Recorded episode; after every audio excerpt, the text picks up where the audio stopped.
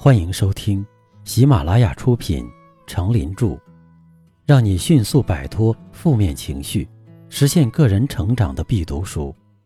别太纠结，也别太不纠结。播讲，他们叫我刚子。欢迎订阅并分享给你的朋友。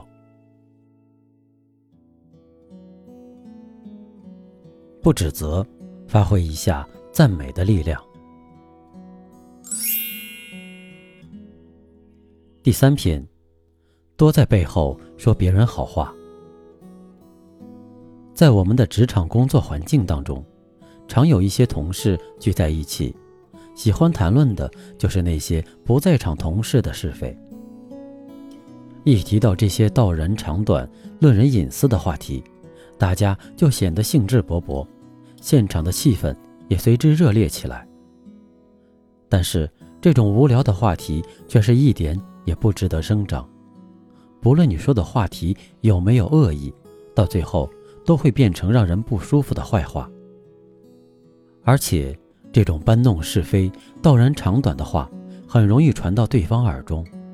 即使听到这些话的人并非故意的去传播，但还是会直接或间接的传入当事人耳中，而且往往已被添油加醋，不堪入耳。这正是所谓的“好事不出门，坏事传千里”。曾经看过这样一个相声，说是马季先生在家生了一个鸡蛋，一会儿。就传成了他生了一个鸭蛋，而且还是咸鸭蛋；一会儿又传成了他生了一个鹅蛋，最后传成了马季先生生了一个恐龙蛋。足可见人言可畏、捕风捉影的可怕。当初说话的人的初衷，往往在传话的过程中就变了味、变了性，说不定正话就成了反话了。记得最清楚的就是朋友曾经告诉我的一件事情。他为了考验是不是某个人喜欢向领导打小报告，某日上午特特的和这个人说了一件任何人都不知道的事情。下午，他专门去领导的办公室转，结果领导就问他上午是不是说什么了。可见传话之快，传话之速了。特别是为了防止自己曾说的话在船中变味，必须选用最优美的词语来描绘第三者的优点，切忌提一点缺点和不满也。在人背后是必须说好话的，至于那些偶尔的不好之话，即便是很公正的话，也要留着，自己悄悄说给自己的心听了。人们都不喜欢背后说别人坏话的小人，一方面是背后说坏话会有中伤别人的感觉，另一方面，人们会觉得背后的评价更能体现那个人内心的真实想法。因此，当他知道一个人在背后赞美自己的时候，他也会感觉你是真的这样想的，会更加的高兴。不要担心你在别人面前说另一个人好话。那些好话，当事者不会听见。这世界没有不透风的墙，就算赞美传不到他本人耳朵里，别人也会因为你在背后夸奖人而更加敬重你。每个人都有虚荣心，喜欢听好话。来自社会或者他人的赞美，能使一个人的自尊心、自信心得到极大的满足。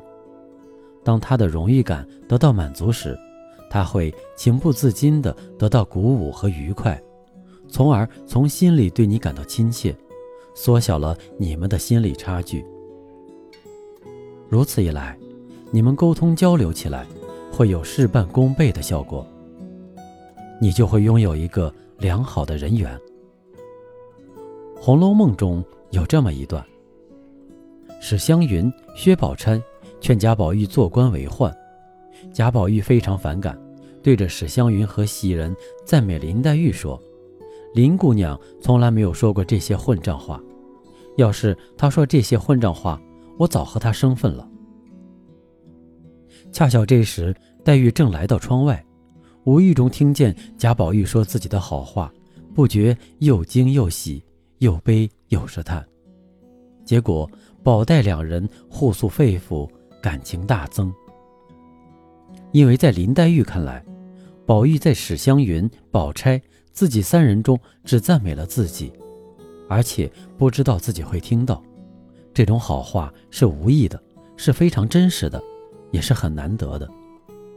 如果宝玉当着黛玉的面说这番话，好猜疑、小性子的林黛玉恐怕还会说宝玉打趣他，或想讨好他呢。人是社会的主体，想在其中立足，首先要做好的就是处理、协调好人与人之间的关系。问题很简单实际。简单到只是人与人之间在生活中的交往而已，可它却又是个涉及到无数个细节的繁琐问题。任何一点出了纰漏，可能都会影响到你和他人的交往。简单点说，就是你会有一个不好的人缘。赞美是一种学问，其中奥妙无穷，但最有效的赞美，则是在第三者面前赞美别人。这种方法不仅能使对方愉悦，更具有表现出真实感的优点。假如有一位陌生人对你说：“我的朋友经常对我说，你是位很了不起的人。”相信你感动的心情会油然而生，因为这种赞美比起一个人当面对你说“先生，我是你的崇拜者”，更让人舒坦，也更容易相信它的真实性。美国前总统罗斯福。有一个名叫布德的副官，他对赞美曾有过非常深刻的见解。背后赞美别人的优点，比当面恭维更有效。可以说，这是一种很高的赞美技术。在人背后赞美人，在各种赞美方法中，要算是最使人高兴的，同时也是最有效果的。因为当你直接赞美别人时，对方极可能以为那是应酬话。恭维话，目的只在于安慰自己罢了。若是透过第三者的传达，效果便截然不同了。此时，当事者必然认为那是认真的赞美，毫无虚伪，于是真诚接受，感激不已。试想一下，如果有人告诉你某某人在你背后说了许多关于你的好话，你会不高兴吗？这种赞美。如果当着你的面说给你听，或许会适得其反，让你感到虚假，或者疑心他是不是出于真心。为什么间接听来的便觉得特别的悦耳动听呢？那是因为你坚信对方是在真心赞美你。前与后的关系构成一个整体，所谓思前想后，讲的就是这个道理。人生也有前台与后台。即如何处理好人前与人后的关系，往往影响很大。喜欢听好话是人的一种天性。当来自社会他人的赞美使其自豪心、荣誉感得到满足时，人们便会情不自禁地感到愉悦和鼓舞，并对说话者产生亲切感。这时，彼此之间的心理距离就会赞美而缩短、靠近。自然就为交际的成功创造了必要的条件。德国的铁血宰相俾斯麦，为了拉拢一个敌视他的议员，便有计划地在别人面前赞美这位议员。他知道那些人听了之后，肯定会把他的话传给那个议员。后来，两人成了无话不说的政治盟友。事实上，在我们的周围。可把这种方法派上用场之处不胜枚举。例如，一个员工在与同事们午休闲谈时，顺便说了上司的几句好话：“咱们的上司很不错，办事公正，对我的帮助尤其大。能为这样的人做事，真是一种幸运。”当这几句话传到他上司的耳朵里去了，这免不了让上司的心里有些欣慰和感激，而同时。这个员工的形象也就上升了。不要小看这些细节，生活就是由无数个细节组成的。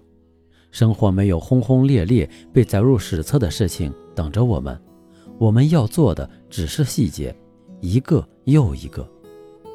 现在，我们要注意的一个细节是，坚持在背后说别人好话，别担心这好话传不到当事人的耳朵里。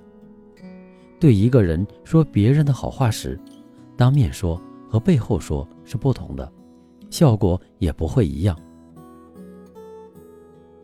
你当面说，人家会以为你不过是奉承他、讨好他；当你的好话在背后说时，人家认为你是出于真诚的。是真心说他的好话，人家才会领你的情，并感谢你。假如你当着上司和同事的面说我上司的好话，你的同事们会说你是讨好上司、拍上司的马屁，而容易招致周围同事的轻蔑。另外，这种正面的歌功颂德所产生的效果反而很小，甚至有反效果的危险。你的上司脸上可能也挂不住。会说你不真诚，与其如此，倒不如在公司其他部门，上司不在场的时候，大力的吹捧一番。这些好话终有一天会传到上司的耳朵中的。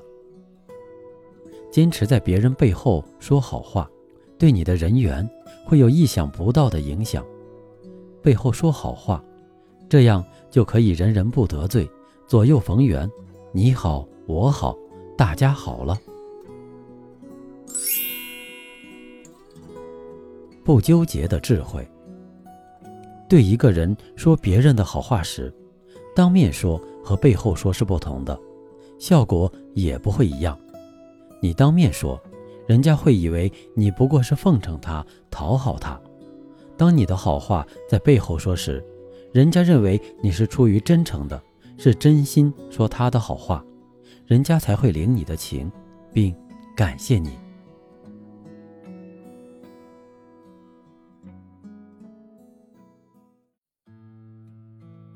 您刚才收听的是，让你迅速摆脱负面情绪，实现个人成长的必读书。